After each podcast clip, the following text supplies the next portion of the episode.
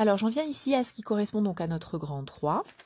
euh, qui consiste à se demander si nous avons des devoirs envers la nature.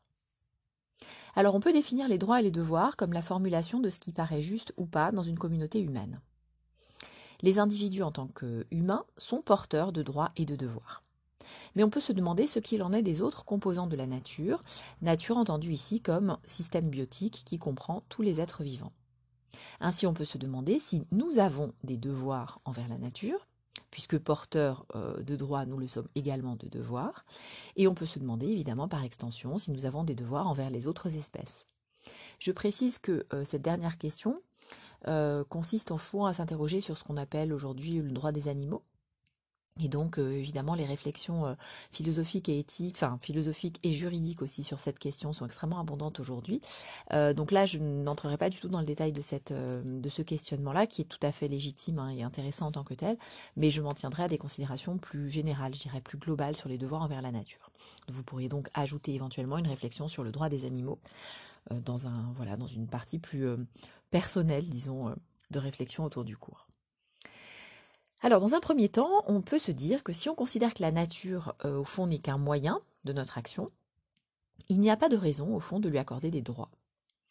C'est-à-dire que l'idée est la suivante, euh, si l'on considère que nous avons des devoirs envers quelque chose qui a des droits, la première question qu'on a à se poser, c'est la nature a-t-elle, possède-t-elle des droits, et finalement, au nom de quoi? Donc le premier texte qu'on a à considérer, qui est un extrait de Fondement de la métaphysique des mœurs euh, de Kant, donc un ouvrage de 1785, euh, justement se préoccupe de cette question précisément. Et euh, Kant va essayer d'établir que la nature n'a pas de droit en tant que telle, et qu'elle n'a qu'une valeur finalement de moyen pour des finalités qui sont décidées par l'homme. À ce compte-là, si la nature n'a pas de droit, il n'y a pas de raison de s'estimer posséder des devoirs envers elle. Alors, il commence d'abord par distinguer deux ordres d'objets. D'un côté, les choses et de l'autre côté, les personnes. Les choses, euh, finalement, ce sont, euh, c'est pardon, tout ce qui a pour nous une valeur relative en fonction de l'utilité qu'on pourrait en tirer. Ainsi, donc parmi les choses qui ont euh, une utilité relative ou une valeur relative, il y aurait les objets que nous fabriquons nous-mêmes et dont nous pouvons dire qu'ils sont plus ou moins utiles, qu'ils vont donc nous sembler présenter un intérêt plus ou moins grand en fonction de ce qu'on va pouvoir en faire, en fonction donc de leur fonctionnalité. Mais il y a aussi les éléments euh, de nature, hein, les êtres dont l'existence dépend de la nature, et qui sont dépourvus de raison. Donc on peut penser par là évidemment à tous les animaux et euh, évidemment aux végétaux que l'on peut utiliser de même façon, que l'on peut donc considérer comme des choses à valeur relative. Euh, c'est ce que vous trouvez donc à la, ligne 3. Hein. Euh, donc, ils ont une valeur relative en tant que moyen, et voilà pourquoi on les nomme des choses, par distinction donc des personnes. Les personnes, elles, sont considérées comme ayant une valeur absolue, car en effet on leur accorde certaines caractéristiques particulières comme la faculté de raisonner, euh, les émotions, une certaine forme de sensibilité de haut degré, qui leur octroie une dignité. En effet, une personne, selon Kant, n'a pas de prix mais une valeur, au sens où on lui doit le respect en tant que personne humaine, elle est irremplaçable, elle est au fond intouchable. À l'inverse, les choses, ce sont tout ce que l'on peut manipuler, utiliser à son propre profit, utiliser à son propre usage, qui peut être échangé, qui n'est pas du coup irremplaçable et à quoi on peut fixer un certain prix euh, en fonction des services rendus. À partir donc de cette distinction de départ, on peut aboutir à dire ceci. L'être humain ne peut pas être considéré comme un simple moyen pour parvenir à nos objectifs, parce que si nous faisions cela, si nous le réduisions en esclavage, si nous l'utilisions exclusivement comme un moyen, eh bien, euh, nous méconnaîtrions ce qui fait sa dignité, ce qui fait en fait son humanité. À l'inverse, les choses naturelles et donc les ressources sont à disposition de notre usage, puisqu'elles sont dépourvues des qualités qui leur donneraient une dignité propre une estime propre et qui du coup euh, serait pour, nous, euh, enfin disons marquerait pour nous un devoir de respect. La nature de ce point de vue apparaît comme un réservoir de ressources et de richesses que l'on peut employer pour satisfaire à la fois nos besoins et nos désirs. Ainsi donc, on a d'un côté le règne des fins en soi, en l'occurrence les êtres humains, et puis de l'autre côté euh, le règne de l'utilité, qui comprend donc l'ensemble des objets fabriqués que nous produisons pour notre propre usage, mais aussi euh, les, euh, disons, les ressources naturelles qui peuvent être employées de même façon. De ce point de vue donc, il n'y a pas de raison morale de protéger la nature. La nature elle-même n'est pas porteuse de droit, on ne lui reconnaît pas de dignité particulière, pas de finalité, pas de sens finalement par soi. Ainsi, si l'on protège la nature de ce point de vue, c'est seulement pour des raisons pratiques, et pour des raisons pratiques qui nous conservent, concernent. Pardon. Ainsi, on pourra veiller, par exemple, à ne pas épuiser les réserves de poissons pour continuer à en manger. On pourra préférer utiliser des engrais organiques pour ne pas rendre les sols moins fertiles à l'avenir, etc., etc. C'est-à-dire, si vous vous reportez ici au schéma confronté, on est dans la, disons, dans la branche du haut euh, du schéma en arbre, on pourrait dire ceci, la nature est un moyen comme le pense Kant, c'est donc une conception utilitaire au fond de la nature. Il faut donc la protéger si cela nous est utile, et il n'est pas nécessaire de la protéger si cela ne nous apporte aucun bénéfice. Ainsi, on comprend qu'il ne s'agit pas de penser une protection de la nature globalement, si je puis dire, mais on pourra peut-être se dire qu'il s'agit de se soucier euh, de telle ou telle ressource, par exemple, et donc on va peut-être pouvoir avoir une politique de conservation ou de promotion de telle ou telle espèce ou milieu naturel dans la mesure où on l'estime nécessaire à euh, nos propres finalités. Ce point de vue, donc, euh, introduit véritablement une conception instrumentale de nos devoirs et nous dit bien que là où il n'y a pas d'entité ou disons de personnes humaines qui pourraient être porteuses de droits, il n'y a pas de devoir qui en serait la réciproque. Dans le deuxième texte qui nous est proposé, euh, extrait donc du principe responsabilité de 1979, qui est un texte très célèbre de Antionas, le point de vue adopté est tout à fait différent. Dans ce texte, euh, et ça correspond donc au grand B de notre cours, Jonas va établir que certains principes moraux différents euh, peuvent cependant être mobilisés pour justifier qu'on prête attention à la nature. En effet, euh, Jonas va expliquer dans ce texte-là et puis euh, dans d'autres euh, que finalement il, convient d'aborder la question des droits de la nature et donc des devoirs que l'on aurait avec que l'on aurait envers elle selon une nouvelle pensée éthique. C'est-à-dire on ne peut pas s'en tenir à cette idée qu'il n'y a de devoirs que là où il y a une personne humaine ou un sujet qui serait porteuse de droits qui serait la réciproque de ces devoirs-là. On doit donc étendre d'une certaine façon le concept du devoir que l'on va pouvoir mobiliser et euh, on doit l'étendre pour pouvoir reconnaître la dignité propre du milieu, de ce qu'il appelle la biosphère, de cette espèce de communauté biotique euh, que l'on désigne par le terme nature. Alors ici, euh, le texte commence donc par d'abord situer le débat et par nous dire que la nature en tant qu'objet de la responsabilité humaine est une nouveauté. Une nouveauté à laquelle euh, la théorie éthique doit réfléchir. Alors cette notion de nouveauté peut évidemment nous étonner parce que on a envie de se dire que la nature au fond existe de toute éternité, elle a toujours été là euh, et elle a toujours été euh, une évidence, je dirais, pour l'homme. Oui, sauf que comme nous l'avons expliqué un peu plus tôt dans le cours, le fait même de considérer la nature comme un objet, comme quelque chose qui se distingue, s'oppose, se tient en face finalement de, de l'homme, précisément parce que lui aurait pris cette position particulière d'observateur, cela est un fait relativement nouveau. Or, il se trouve qu'à partir du moment où euh, la science moderne a pensé la nature comme euh, un objet, un objet de, euh, disons, de, questionnement, d'interrogation, un objet de, son travail théorique, mais aussi comme un objet qu'on allait pouvoir manipuler, transformer, par conséquent utiliser à son profit, alors le rapport que l'homme avait à la nature a pu devenir un rapport instrumental ce rapport instrumental euh, que l'on voit bien manifesté dans le texte de Kant hein, que l'on vient euh, d'expliquer. Or, il se trouve que le rapport qu'on avait à la nature, bien qu'il ait été instrumental, continuait en même temps à porter en lui euh, certaines représentations d'une certaine éternité de la nature, de ce qui était une sorte de, disons, de recommencement perpétuel, avec cette idée que font la nature ne pouvait être, euh, pouvait être transformé certes, mais ne pouvait être durablement altéré par les activités humaines. Euh, l'idée que la nature possédait en elle-même cette espèce de spontanéité que l'on voyait dans la croissance, la régénération, l'autoréparation des corps vivants.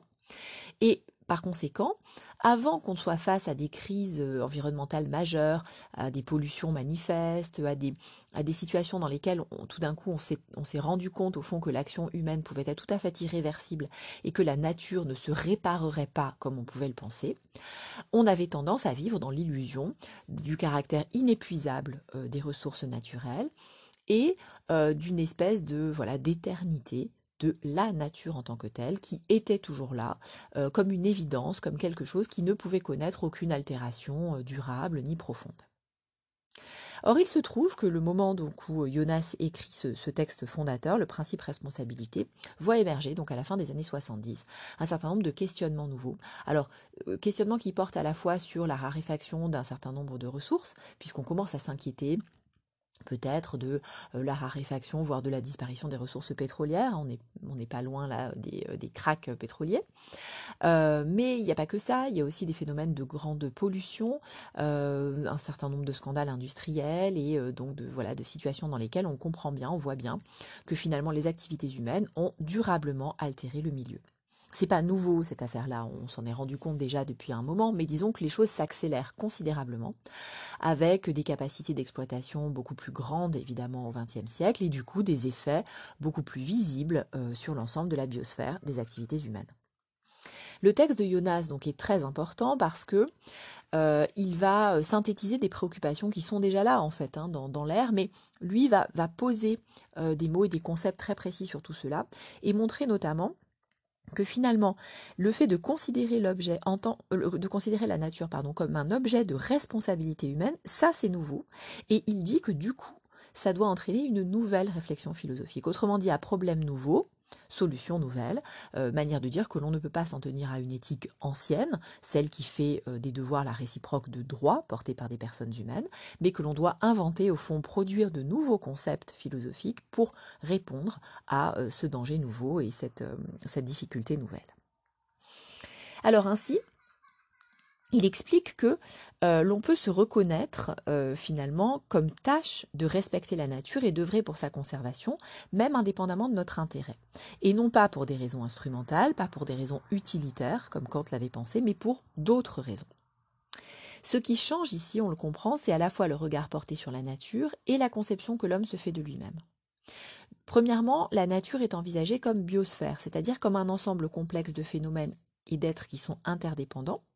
qui obéit à des principes constants, mais qui évolue sans cesse et qui peut être dégradé par l'anthropisation. Ça, c'est le premier point. Et puis, euh, le, je dirais le deuxième point, euh, là, va concerner le, disons, la, façon que l'homme va avoir d'envisager son, son rôle, euh, finalement, dans tout ceci. C'est-à-dire que l'homme se conçoit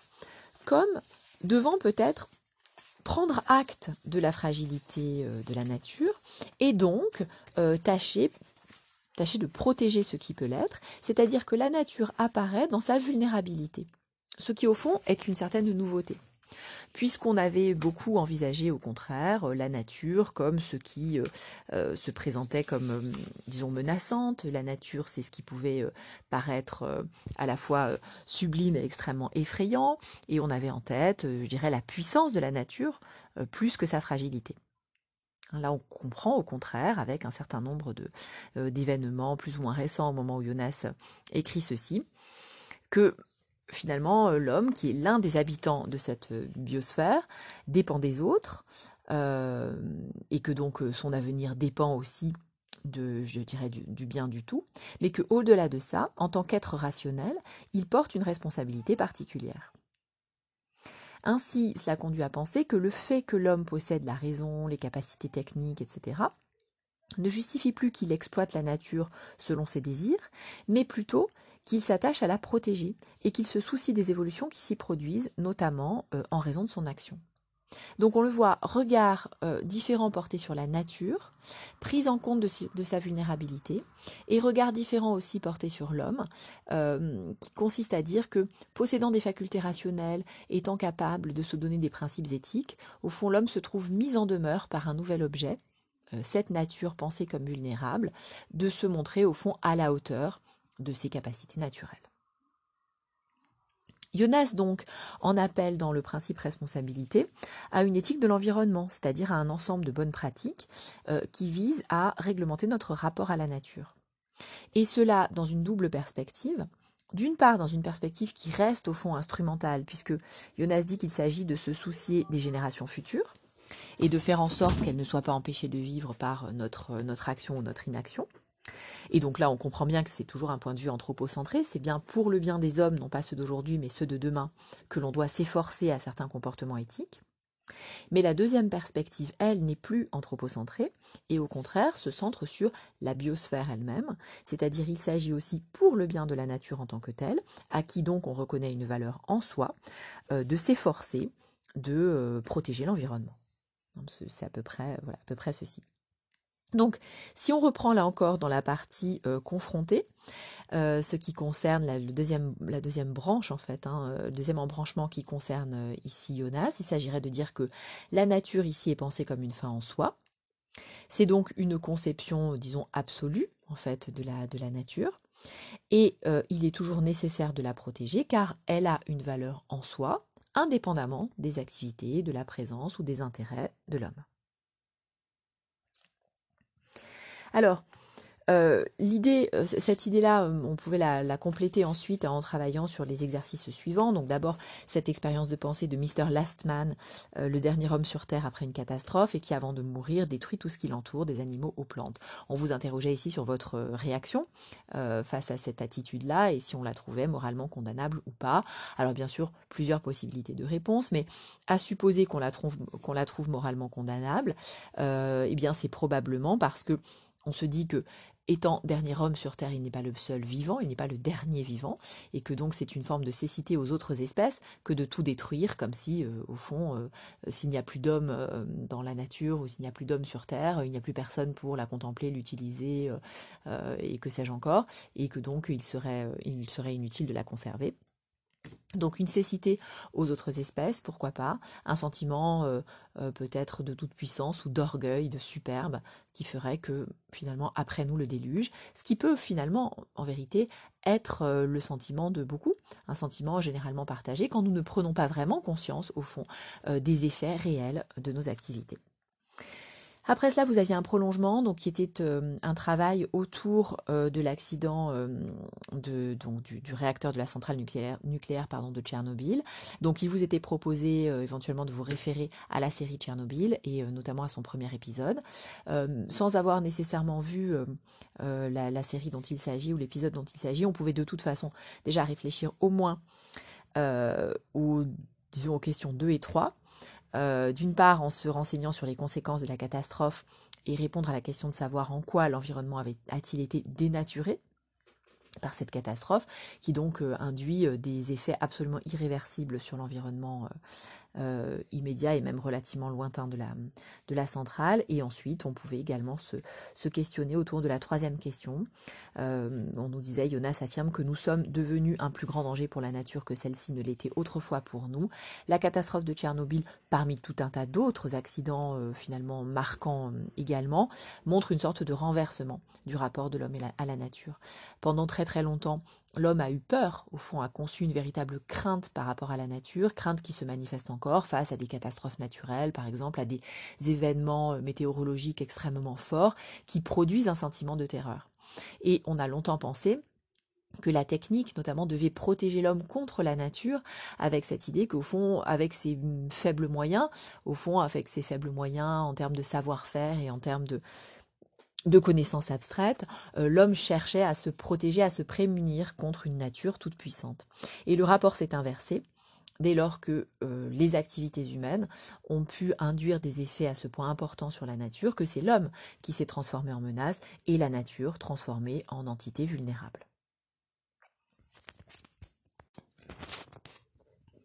La conclusion donc de cette activité nous conduit euh, tout naturellement euh, au chapitre suivant qui portera sur la technique. En effet, on voit bien que la question du rapport à la nature est devenue plus sensible au fil des deux derniers siècles, à mesure que les effets des techniques humaines sur l'environnement l'ont altéré. La catastrophe de Tchernobyl est une illustration parmi d'autres des atteintes irréversibles qui ont pu être causées par l'action humaine sur le milieu naturel. Et euh, on voit bien pour quelles raisons donc, hein, euh, tout d'un coup, de nouvelles euh, inquiétudes se sont fait jour et au fond de nouveaux questionnements qui sont à la fois des questionnements politiques, juridiques, philosophiques, autour de la responsabilité des hommes envers la nature. Il faut noter toutefois euh, que l'inquiétude en fait face aux effets de la technique, pas seulement aux effets sur la nature, mais aux effets sur l'homme lui-même par exemple, euh, est une crainte assez ancienne hein, dont on trouve trace des limites antiques, euh, dont on va avoir à parler maintenant.